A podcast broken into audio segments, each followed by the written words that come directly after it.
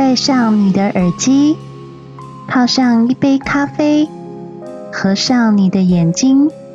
欢迎你来到新西亚热可可的谈话频道。晚安，各位听众，大家好，欢迎回到新西亚热可可的谈话频道。在频道开始之前，如果你喜欢我今天的说说的话，请在频道上方按关注、订阅以及赞助我一杯热可可哦。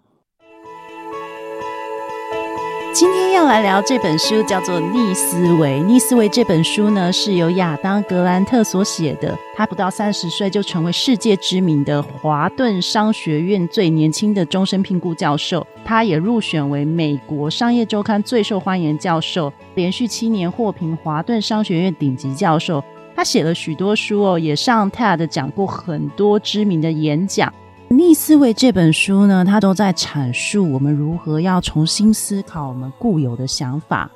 也许我们紧握着想法并不是正确的。如果你抛开对你不再有用的知识想法，用弹性的想法而非一贯性的想法来维持你自己的自我意识的话，如果你能掌握重新思考的技巧，其实未来你在工作、人际上面都更能获得成功。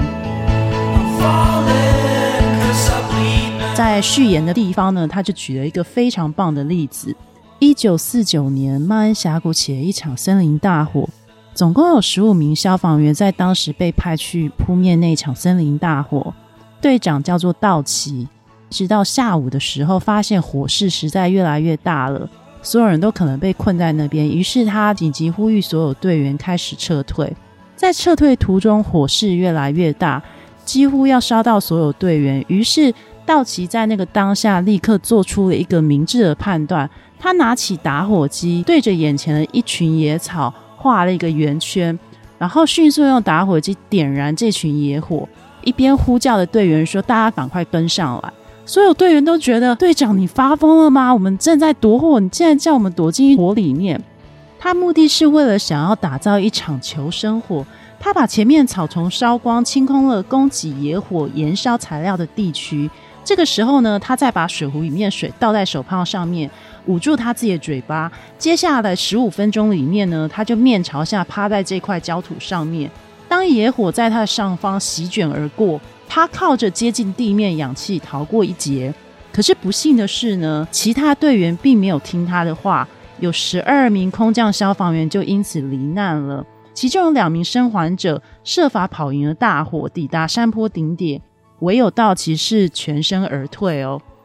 我再举第二个例子，你想象一下哦，如果你写完一个复选试题，你开始对其中一个答案感到有点疑虑的话，你第一时间你是要坚守你的直觉，还是要做出更动呢？其实大概会有四分之三的学生确信修改答案会导致扣分哦。不过事实上，有三位心理学家呢，针对一份研究进行这相关的调查。这个调查就发现，其中里面只有四分之一的改动呢，是从对的改成错的答案，但是有半数以上是从错的改成对的答案。有很多重新思考一次的答案，最后都拉高了原始的成绩。拉高成绩的原因，不见得是因为更改你的答案，而是你重新去思考你的答案是否正确。可是大部分人对于重新思考这件事情是感到很犹豫的。问题在于人有确认的惰性。有些心理学家指出，我们时常偏好轻松维持旧观点，而非辛苦掌握新观点。那我们抗拒重新思考的这个行为的背后呢？其实还有一个更深层的力量。质疑自己的话，会使这个世界看起来更加不可预期，更加让我们害怕。然后我们也不愿意承认曾经是对的，现在有可能是错的。这些事情会让我们深信不疑的事变成威胁我们本身对于自己的认同，感觉好像我们失去了部分的自我。其实，在曼恩峡谷大火这件事情结束以后，专家后来发现，如果当时的那十二名死去的消防员能把身上笨重的装备全部卸下来的话，他们至少可以加快十五 percent 到二十 percent 的移动速度。可是，为什么这些消防员在奔跑同时却不愿意放下包包呢？这是因为消防员当时接受部署的时候，他们会觉得丢掉工具这件事情跟它本身的存在意义有非常大的危机性。他们会觉得，如果我少了这些工具，那我是不是会受伤？我是不是会很危险？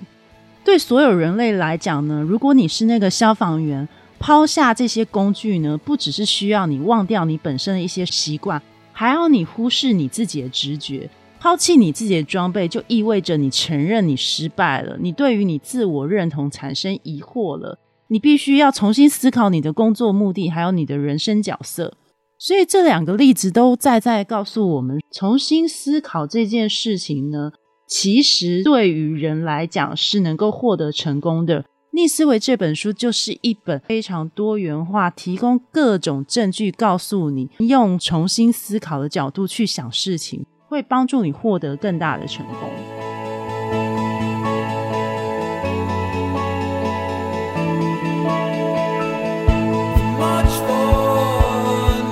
那我们来聊聊人的三种沟通谬误模式。在聊聊沟通谬误模式之前呢，我们来问大家一个问题：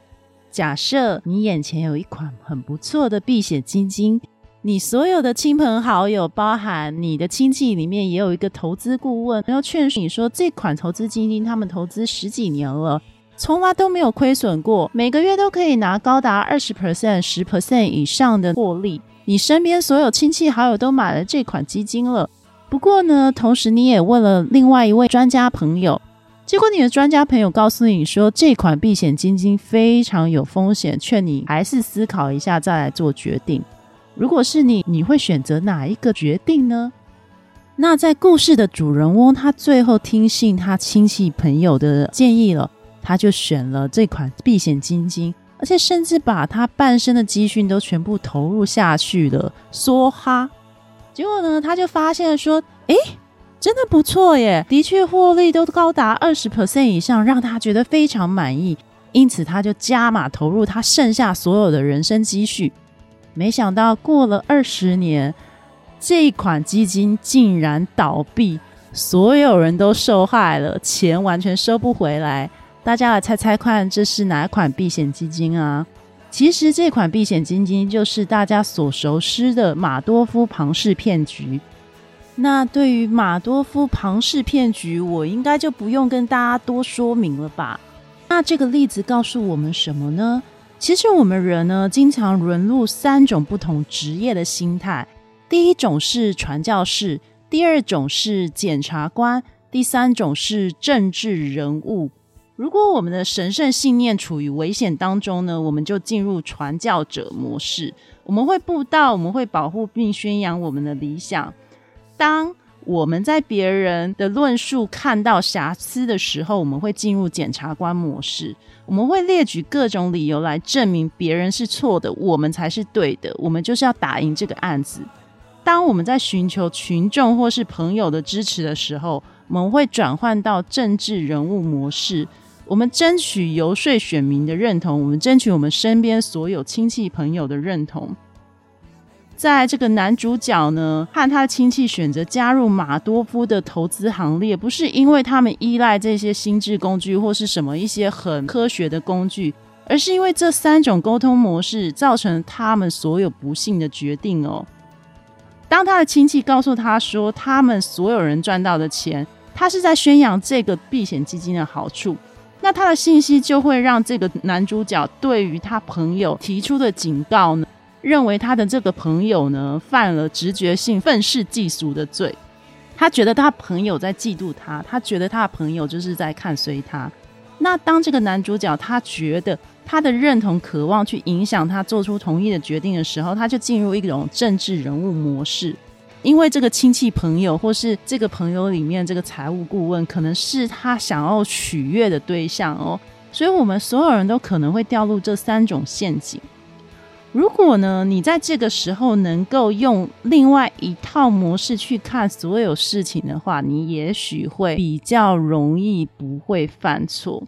也就是你能不能让你自己进入一种叫做科学家模式？科学家模式，也就是说。重新思考任何事情是你的基本要件。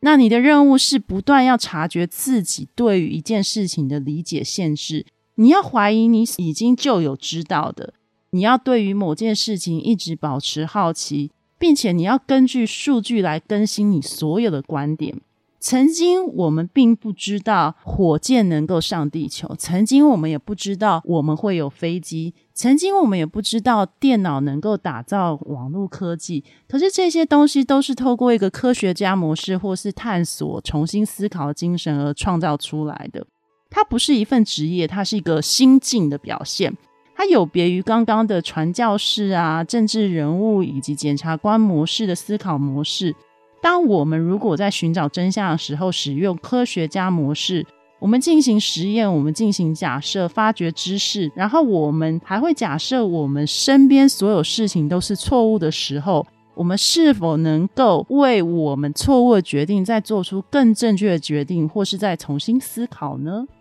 大家有听过 BlackBerry 黑莓机吗？这款机子呢，在我年轻的时候实在是非常有名啊。但现在还有人在拿黑莓机吗？没有了吧，因为所有人都用触碰荧幕啊。其实黑莓机最早的创始人叫做麦克拉萨里迪斯，麦克发明这个黑莓机的时候，他其实是领导全球的。当时的概念是想要把它当成一个无线通讯装置，用来传送和接收电子邮件。他到二零零九年呢，他就将近占了美国智慧手机市场的一半的市场哦。可是它到了二零一四年却暴跌，剩下不到一趴的市占率。因为二零零七年呢，苹果推出了他们第一台 iPhone，他那个时候呢，其实有看到这台 iPhone，他也为他们运算能力大为惊艳。可是麦克却一直用传教者的模式，以及检察官的模式，以及政治人物模式，在思考他的未来哦。他不相信，就是这世界上会没有人不去依赖键盘来去做沟通的方式，因此他们就错失了触碰荧幕的市场发展性。他甚至非常小看人类会去使用触碰荧幕，不相信人会使用触碰荧幕，一直到最后，他都非常坚信手机使用键盘这件事情才是大家向之所趋，因此他就错过了这个市场。黑莓机就因为他这样子的一个决定，不愿意去重新思考新的市场可能性，而毁掉这里面的生意。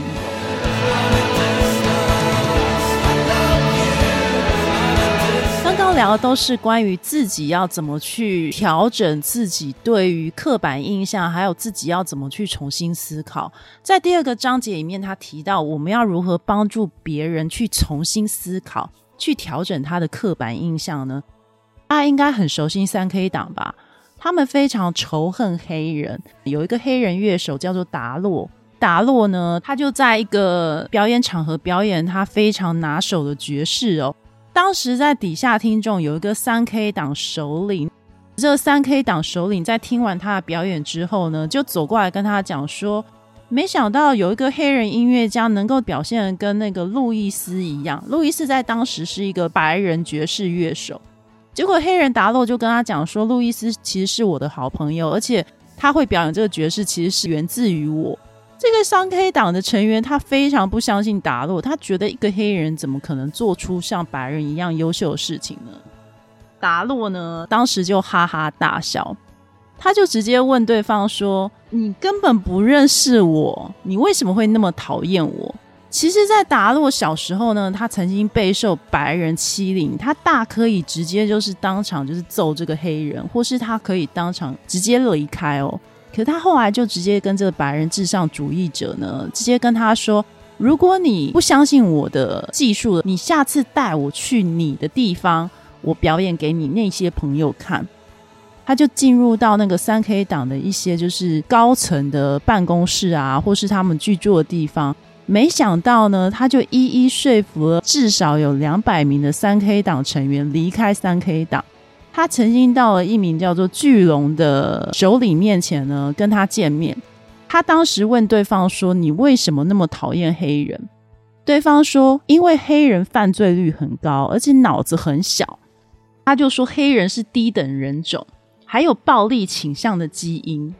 达洛当时就跟他说，他也是黑人，可他从来都没有枪击过任何人，或是偷车，或是没有做过任何坏事。巨龙就直接跟他说，他的犯罪基因一定是潜伏着，只是还没有显露而已。达洛就说了一句话，要他说出三名黑人连环杀手的名字，对方竟然一个都说不出来。于是达洛呢就不假思索说出了一长串众所周知的白人连环杀手，而且告诉对方说他肯定一定是其中之一，因为他也有潜在杀人因子哦。结果那个对方竟然无法抗议他任何事情，的确是无话可说嘛。这个白人就直接跟他讲说：“你这样子的评论很蠢。”结果达洛就说：“没错啊，你刚刚的评论也很蠢，甚至比我的还要蠢。”对方听到以后呢，他就改变了话题。几个月之后呢，他就跟达洛说，他其实还在思考他们之间的对话，因为达洛种下这颗怀疑的种子呢，让这些白人对于自己原本坚守的信念感到好奇。最后，这些人因为达洛的强力且具有魅力的说服方式呢，他们就所有人都离开三 K 党了。那达洛他是靠政治家的宣扬，或是检察官的监察模式来去做这件事情吗？其实他并没有。当时呢，他跟这些白人至上主义对话的时候呢，这些白人对于他的深思熟虑都感到非常惊讶，也非常惊讶于他的成熟思考以及大度哦，所以他们就开始把他视为一个独立个体。跟他相处久了以后，他们就发现说，他们在音乐这个共同话题上面有共同的兴趣哦。找出共同认同之后，随着时间过去呢，这些人就慢慢的会去思考自己到底对于这个三 K 党以及对于黑人真正的认识到底有多么少，以及对于自己曾经做过那些刻板印象有多么肤浅。因此，这些人深入思考自己的作为是错误了之后呢，他们就慢慢离开这些东西哦。其实，你要说服异己者以及对你有刻板印象者的时候呢，其实你可以用三种方式去做。一个就是你可以用盖棺的效应去说服这些人，你用更高的角度去看这件事件，跟这些人分享你共同认同的概念哦。比方来讲，台湾大家都在吵蓝绿认同嘛。可是如果有一天你成为太空人，你能够飞到地球的上方去俯瞰地球的时候，这个时候还会认为台湾在吵蓝绿是很重要的一件事情吗？因此，作者告诉你说，当你身处于不同环境，甚至用更高的观点去看这件事情的时候，maybe 你现在在吵这些刻板印象啊，或是认同，或是理念这件事情，是再也不重要了。第二个去重新说服对方、重新思考的方式，就是你要去同情你的敌人，而且你要把对方赋予人性化。这样子的话，你在跟对方在沟通的时候，虽然对方对于你整体团体的敌对想法还是会存在，可是他对于你个人的人性化以及你个人的独立思考，或许会让他们点燃一种重新思考的一个种子哦。再来第三个，你必须要让你的对手或是你想要说服的对方呢，能够理解到，如果他只是因为讨厌你是一个习惯，你要让他知道这个习惯其实并不是正确的。在这个故事里面当中有提到是美国纽约洋基队以及红袜队彼此之间的仇恨。作者在问红袜队的人说：“你要怎样才能支持纽约洋基队呢？”对方竟然说：“如果他们跟盖达组织对打的时候，他们可能 maybe 会有一 percent 或十 percent 的几率去支持纽约洋基队。”可是你想想看，盖达组织可是一个世界上大家认同最危险的组织，哎，你既然要对手去跟一个危险的组织来对打，你才要支持洋基，到底有多么讨厌洋基队？到底为什么纽约洋基队这么的不受欢迎，而且甚至被各州投票为就是最被讨厌的棒球队哦？原来是因为是纽约洋基队跟红袜队呢，他们其实地理位置很相近，他们也时常竞争，然后实力也很相当。那他们都在东岸，而且两个获得冠军超过一千多次，然后对打超过两千多次，也拥有比其他队员还要更多的球迷哦。所以这些队员呢，就会出现一种群体极化效应哦。群体极化效应就是说，他们会与自己同类、同样想法的人相处，然后因为跟同样想法人相处，那个刻板印象就会加深很多。他们还会出现一种行为，就是护目镜行为。这些队伍的球迷呢，他们就会辩护他们自己的内心。他们明明知道这样子的不合理的行为是错误的，他们可能就会宣扬一些敌对的信念啊，或是控诉对方啊，出现那种我刚刚讲的，这是政治人物行为哦。所以，如果你能够告诉你的对手，或是对你有刻板印象的人，假设今天换个角度，今天你出生在纽约的话，你还会支持红袜队吗？还是你其实会改支持洋基队？或是反过来，今天如果你是出生在波士顿的话，那你还会支持洋基队吗？你你会反过来支持红袜队吗？我们在提醒对手有这些关键问题的时候，慢慢引导他去做一个重新思考。他们会渐渐透过自己的行为去发现，他们的那些憎恨或仇恨其实是非常愚蠢的。其实这也是本书里面讲到你要重新思考自己行为的一些契机哦。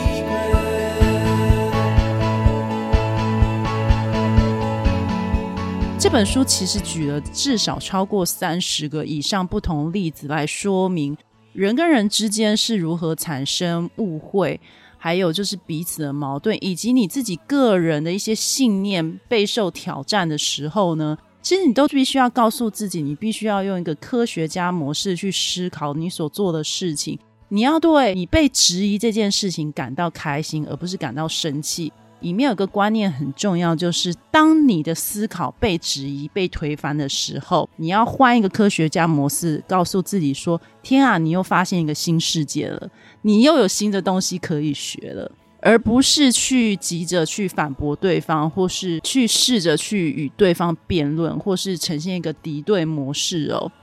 这样的状况哦，很常出现在我跟某人的星座对话当中。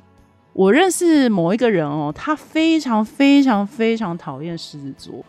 我后来观察他讨厌狮子座的原因，是因为他过去跟狮子座交手的经验累积了十几个，然后他就把这十几个经验累积起来，告诉我说为什么他会讨厌狮子座。所以他每一次跟我这个狮子座讲话的时候，讲到最后，他就说：“对，你们狮子座就是这样想。”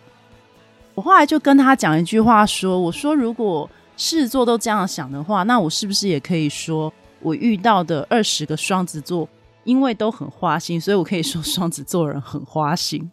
没有啊，不是啊，或者是我遇到十几个水瓶座的男生都在约会的时候放我鸽子，然后表现非常高傲，甚至非常自大、自以为聪明，然后我就可以说二十个水瓶座的男生，或者全世界的水瓶座男生都非常自大、自傲，而且很像外星人。我觉得这种东西有点像是我刚刚讲的群体认同这件事情，可是群体认同很多都不是根据事实所做出来认同。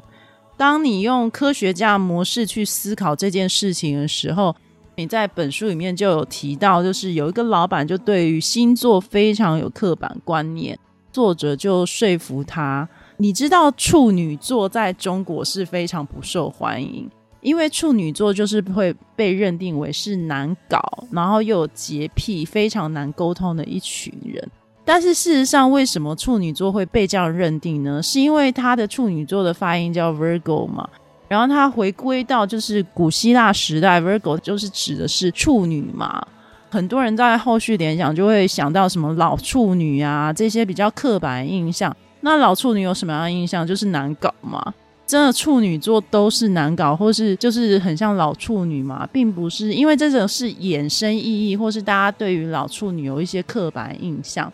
但如果你深入去了解你身边朋友，尤其是处女座朋友，你会发现他不是每个都很难搞啊，而且他们也不是每个都很有洁癖啊。至少我妈妈不是啦，我在这里爆料我自己妈妈。当你对某一件事情开始出现刻板印象的时候，你一定要随时告诉你自己要有逆思维，自己是不是应该再重新思考你自己说出来的话是不是具有科学家精神？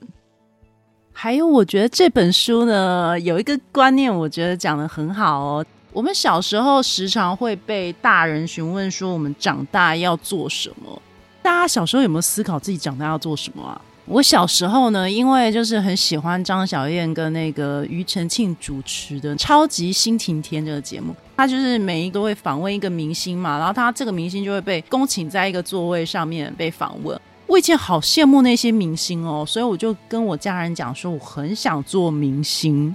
而且我小时候是一个非常爱现的小朋友，就拍照一定要站 C 位，然后要不然就是我就很喜欢拍独照，然后而且就是摆那种很摇高的 pose。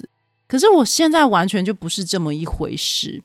很多小朋友啊，其实小时候也会跟我一样有类似的梦想。可是你们有没有发现，就是会被大人打压？大人就会期待你要说，比如说你要以后当医生啊，你以后要当老师啊，你以后要当律师这类角色。可是如果当你说我想要当乐色队队员或是美法师的时候，大人就会呈现一副对你很失望的态度。这本书有讲到这一点，就是你不应该跟你的小朋友讲说他们想要未来想要做什么这件事情，你也不要去限制他们讲出来的话不是你想听的，因为这些都是大人把自己的刻板印象强加在儿童身上。当儿童从大人身上感受到那个期待的时候，他会开始学习说谎，他会开始戴上一个面具跟你沟通。然后他会开始有一种刻板印象形塑在他的理念，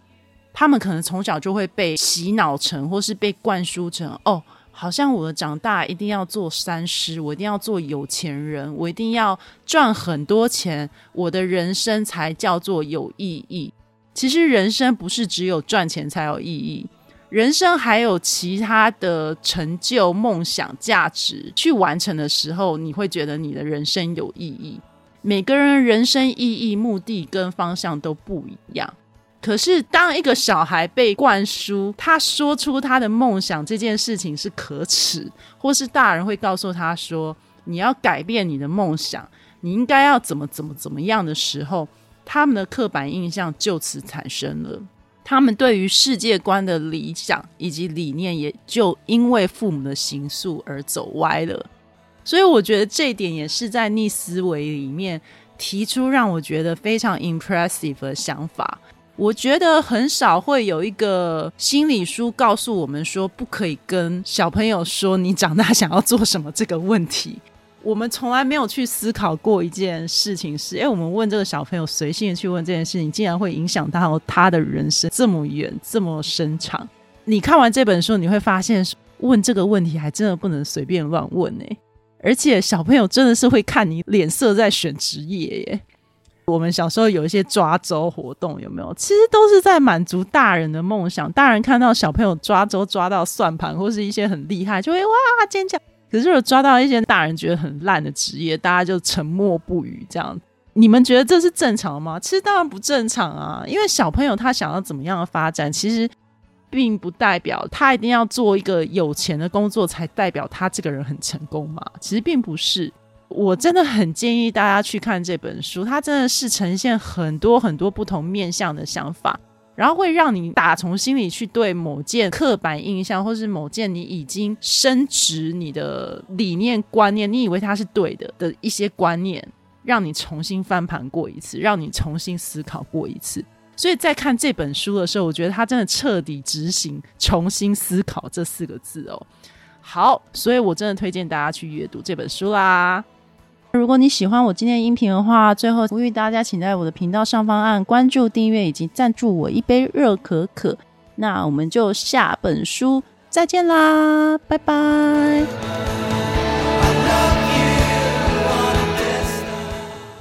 喜欢今天的收听吗？欢迎你在新西亚热可可频道上方按订阅、关注或是赞助我一杯热可可。如果有新的节目，就会及时通知你哦。让我们下集见，拜拜。